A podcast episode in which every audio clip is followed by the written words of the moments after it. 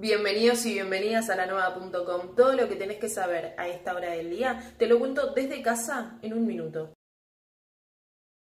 Un paciente tardó más de tres horas en ser recibido en un hospital, por lo que el servicio de emergencia siempre salió a aclarar que los conflictos entre hospitales y obras sociales escapan de su trabajo. Además, pidió la cooperación de las guardias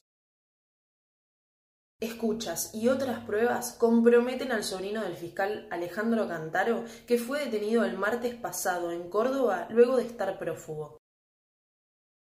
La Universidad Nacional del Sur abrió la inscripción a su más de 60 carreras. Entrar a nueva.com para enterarte cómo tenés que hacer para inscribirte de manera virtual.